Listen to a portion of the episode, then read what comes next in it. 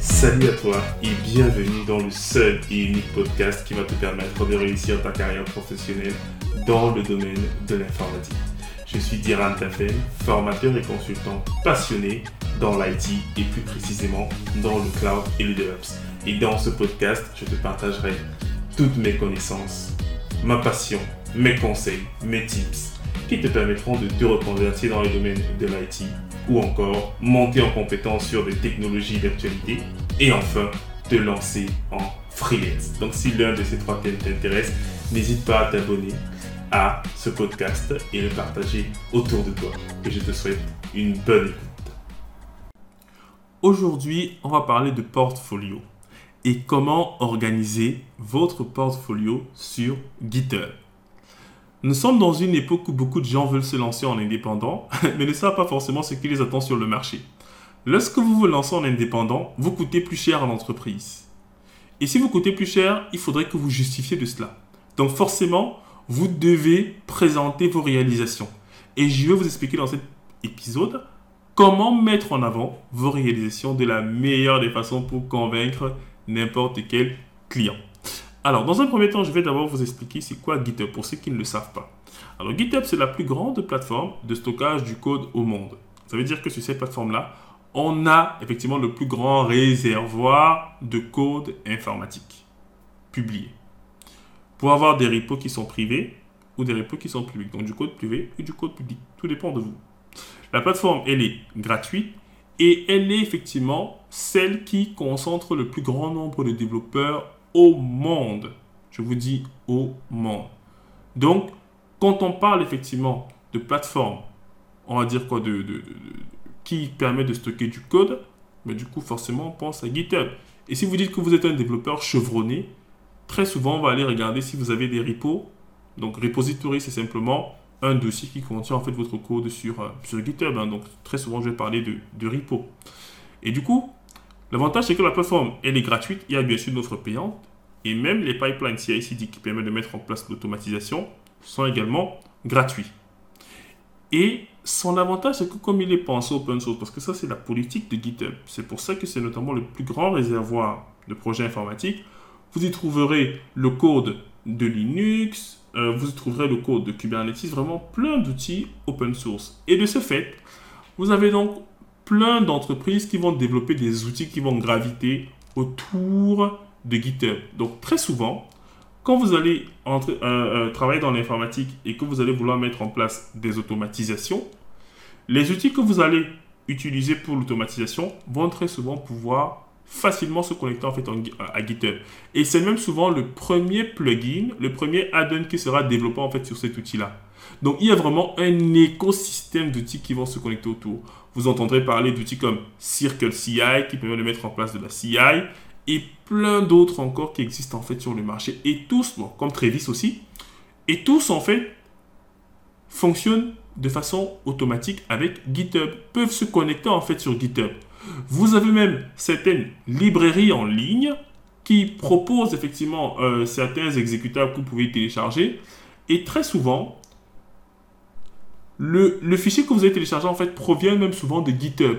Ça veut dire que c'est sur GitHub en fait que le code source est en fait déposé et ensuite après la compilation, il est publié en fait sur certaines plateformes. Donc je vous le dis les amis, c'est la plateforme sur laquelle vous devez être si vous êtes informaticien. C'est très très très important et surtout si vous produisez des choses, si vous produisez du code. Et là je parle pas forcément de code en termes d'algorithmes de programmation, non même du code d'infrastructure, même de script shell, même de script PowerShell. Tout le monde doit y être. C'est votre portfolio, les amis. Et ça devient donc, avec le temps, une vitrine pour les informaticiens. Et j'aime souvent dire à mes étudiants que, euh, quand je donne le cours sur, euh, sur Git, leur dire que pour que Google ou Amazon recrutent en fait des IT, ils n'ont pas besoin d'aller regarder en fait euh, les CV ou sur LinkedIn. Non, ils vont sur GitHub et ils prennent les meilleurs contributeurs au projet open source. C'est la meilleure preuve de qualité en fait. C'est la meilleure preuve de qualité. C'est des gars qui codent et on voit ce qu'ils ont fait Et on n'a pas besoin de leur faire 10 000 interviews et ainsi de suite. Non. Il faudrait peut-être faire des interviews sur leur personnalité, savoir si c'est des personnes qui peuvent supporter du stress et tout. Mais globalement, ça devient vraiment une vitrine qui doit être bien organisée quand vous êtes dans l'IT. Donc, comment organiser votre portfolio? Dans un premier temps, vous devez avoir un README personnel. C'est-à-dire, quand vous créez en fait un repo qui porte le nom de votre compte, en fait, automatiquement, il s'affiche en fait comme une page web dès que quelqu'un arrive en fait sur votre GitHub. Et ça vous permet en fait de vous présenter. N'hésitez pas, dans ce README-là, à mettre en fait les liens vers vos repositories les plus utilisés, vos repositories les plus pertinents et qui ont les meilleures statistiques. Quand je parle de statistiques, je parle là de fork, je parle de watcher, je parle de contributeur, et ainsi de suite. Bien évidemment, il faut penser à mettre une photo professionnelle. Je vous ai dit, c'est une vitrine. Donc, on met une photo professionnelle comme celle qu'on a mis sur LinkedIn. On met une description et tout s'il faut. Il faut aussi activer les badges nécessaires. Très souvent, il y a des gens qui contribuent à des projets open source et qui ne pensent pas en fait à activer les badges. Les badges, ça fait joli. C'est un peu comme des reconnaissances. Donc, quand on voit en fait ces badges-là, mais du coup, on se dit, OK, il travaille sur tel projet, il a contribué à tel projet. C'est bien. Ça montre que vous savez aussi travailler avec les autres. Voilà. Et cette reconnaissance-là, moi, je l'aime bien. Et donc, si vous allez par exemple sur mon GitHub, euh, Diran Tafen tout attaché, vous allez voir en fait ces badges que j'ai activés. Donc, pensez bien à activer ces badges-là. Et ensuite, ayez des rythmes sur vos repos. Donc, par exemple, vous avez travaillé sur une application web et tout, et elle fonctionne, etc. Du coup, sur le code que vous allez pousser, mettez un bon rythme qui explique le contexte du, du projet en question, qui explique comment est-ce que ça fonctionne et qui explique effectivement la valeur ajoutée de l'application et donne quelques, quelques informations. Parce que lorsque les gens vont regarder en fait votre code, ce n'est pas tout le monde qui euh, comprendra en fait le code euh, Node.js, React et tout. Ce n'est pas tout le monde.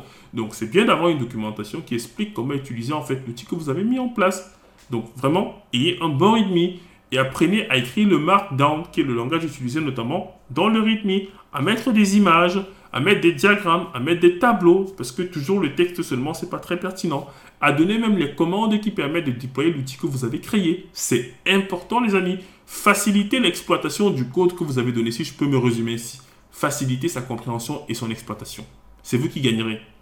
Et ensuite, je recommande aussi de mettre en place des pipelines sur là, des pipelines CI/CD, euh, quand c'est possible, bien évidemment, hein, parce que bon, il y a, des, des, codes qui euh, ne sont peut-être pas pipelinisés, donc dont l'automatisation ne sert à rien, mais qui permet au moins de mettre en place l'intégration continue et de tester en continu votre code.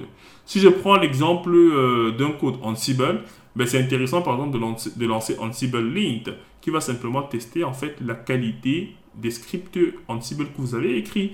Et il existe l'équivalent en plein de langages de programmation. Donc, vous devez effectivement lancer un outil qui va effectivement faire l'intégration continue de votre outil. Et si ce que vous avez développé peut être déployable, rajoutez également une CD qui permet de déployer cela sur des plateformes publiques. Je vois beaucoup de développeurs qui font ça et ça marche très très très très très très bien. Vraiment très bien. Euh, je vais mettre des liens en fait dans euh, cet épisode-ci dans la description où vous allez en fait voir quelques plateformes de type PaaS, plateforme as a service, qui pour certaines sont gratuites et qui vous permet en fait de déployer vos applications. Donc c'est important effectivement de mettre en place vos pipelines sur vos repos GitHub, euh, sachant que sur GitHub, vous avez les GitHub Actions qui sont gratuits et qui vous permettent en fait de mettre en place votre pipeline CI/CD. C'est aussi une preuve qui va conforter le client quant à votre capacité à livrer en fait des outils de qualité. Vous pensez aussi au test, vous pensez à la qualité, vous pensez à l'optimisation. Oui les amis, c'est important. Au travers de votre GitHub en fait, on peut vous lire on peut savoir comment est-ce que vous êtes. On peut imaginer également votre attitude. En gros smile, bien évidemment, en gros smile. Mais voilà, ça donne déjà un peu une image de vous. Et c'est bien de donner une image assez responsable et professionnelle de vous en faisant les choses bien. Donc, vu qu'il y a maintenant des plateformes gratuites, sur votre pipeline, vous ensuite déployer votre application. Et surtout sur votre repo, pensez bien à mettre les prérequis pour l'exploitation de votre application. Je vois trop de développeurs qui font ces erreurs-là. Et en passant, je salue les deux développeurs avec qui j'ai travaillé sur euh, des projets Python et qui ont, obligé de me, et qui ont oublié de me mettre en fait les versions de Python qu'ils utilisaient. Donc je laisse, je laisse un peu taper sur les doigts. Mais voilà, globalement, vous mettez également quelles sont les versions des librairies euh, voilà, qu'il faut, des prérequis, et ainsi de suite, pour faciliter l'utilisation de votre outil. Et si vous connaissez un peu Docker, Vous mettez également un Dockerfile pour pouvoir packager votre application et faciliter son déploiement. Alors, bien évidemment, je recommande aussi pour des gens qui font du dev euh, et qui ont des applications comme euh, des, pages web, etc., qui ont un portfolio d'applications web, de déployer en fait leur application sur une plateforme gratuite et de mettre en fait l'URL dans leur readme. Ça veut dire que dès qu'ils vont modifier en fait le code de l'application, l'application va être testée, buildée et déployée en fait sur ces environnements gratuits là. Et l'URL de l'application, si elle ne change pas bien évidemment, vous la mettez dans votre readme. Et dans le readme, vous mettez tester mon application. Et je vous dis, ça a un impact merveilleux. Et un développeur qui est capable effectivement de penser aussi au déploiement de son application, ben, ça fait plaisir. Et je vous dis, il y a plein de plateformes. Donc, et comme je vous le disais hier, pas mal de plateformes qui euh, vous permettent effectivement de, publier en fait vos applications en Node, en Java. Bref, ça a déjà toutes les librairies et les middleware nécessaires pour le fonctionnement de votre application.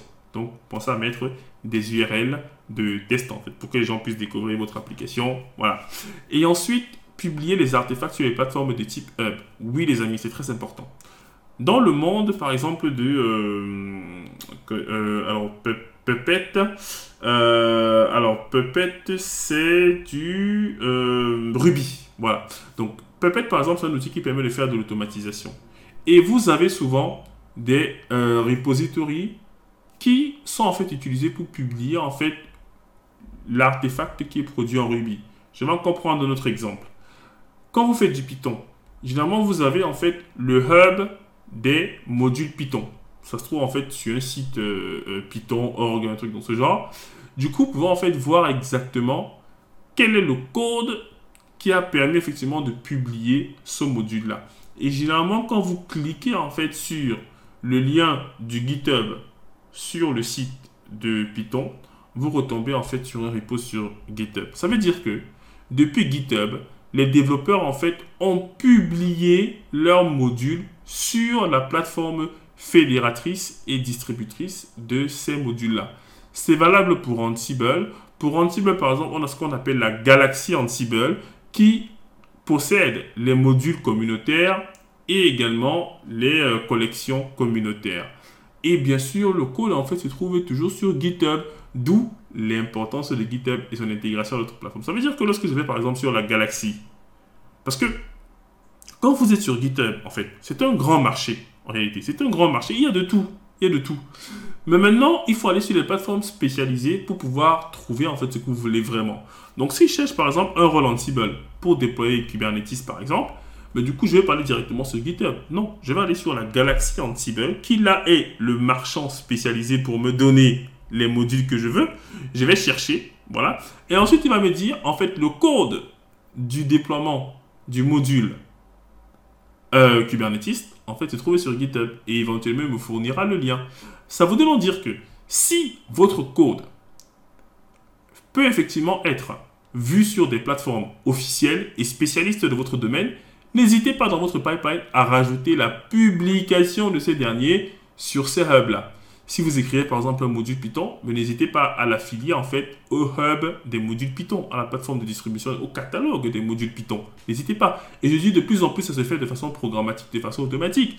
Je parle d'Ansible, mais j'aurais pu parler en fait de charte N pour ceux qui font du Kubernetes. Vous avez un hub, l'artefact hub, qui possède également des euh, chartes Helm qui nous viennent directement de plateformes comme GitHub. Donc en réalité, les amis, quand vous allez effectivement savoir bien publier vos réalisations, ça va vous apporter une plus grande valeur ajoutée. Surtout si vous devez devenir freelance, les amis. Et même lorsque vous cherchez des opportunités de stage, d'alternance, de CDI, quand vous n'avez pas beaucoup d'expérience sur le terrain, votre portfolio, c'est votre sésame. Donc suivez bien ces conseils, les amis, et appliquez-les. Et vous me direz quand vous deviendrez riche que c'est moi qui vous ai aidé. Alors les amis, si cet épisode vous a paru intéressant, n'hésitez pas à me laisser un commentaire sympa et un bon avis sur la plateforme sur laquelle vous m'avez écouté. Vous voyez que j'ai beaucoup d'émotions et je commence déjà un peu à fatiguer. Au bout de 15 minutes de monologue, je vous dis à très vite sur votre podcast passionné. Je te dirai à ta fait votre formateur passionné.